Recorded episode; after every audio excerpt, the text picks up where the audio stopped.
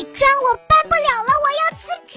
等我上网当一份辞职报告交上去，我明天就不来了。打工人，你冷静点儿！你给公司留的这封绝交信就是辞职报告，一定要好好写，上网随便当，弄不好还要赔老板钱呢。你别糊弄我，我还没喊钱呢。去年三月份，在辽宁大连一家软件开发企业工作的小鹏，因为公司五年没有给他涨过工资，决定辞职。小鹏乖乖的提前一个月向 HR 提交了一份辞职报告。这份辞职报告是小鹏在网上当的，文末写了三个大字儿：请批示。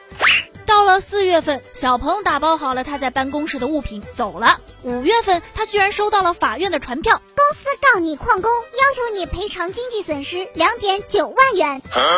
关键问题就出在“请批示”三个字儿上。法院审理认为，辞职报告上有这三个字，意味着他和公司之间是属于协商解除劳动关系，适用的是劳动合同法当中规定的用人单位与劳动者协商一致可以解除劳动合同的情形，不符合劳动者提前三十日以书面形式通知用人单位可以解除劳动合同的情形。因此，在双方未协商一致的情况下，小鹏的行为属于旷工，应当赔偿用人单位经济损失。嘿嘿，意外不意外？无独有偶，二零二零年大连还发生了另外一件类似的事情。一家高新企业的员工小王，本来呢是因为企业没有给他交社保，还拖欠了他两个月的工资，才提交了辞职报告。原本根据劳动合同法的规定，他不仅可以解除劳动关系，公司还得支付他一定的赔偿金。但是他的这份辞职报告也是从网上下载的，其中没有写明自己辞职的原因。最终，即使将公司告上了法院，自己也只能拿回被拖欠的六千四百元工资。所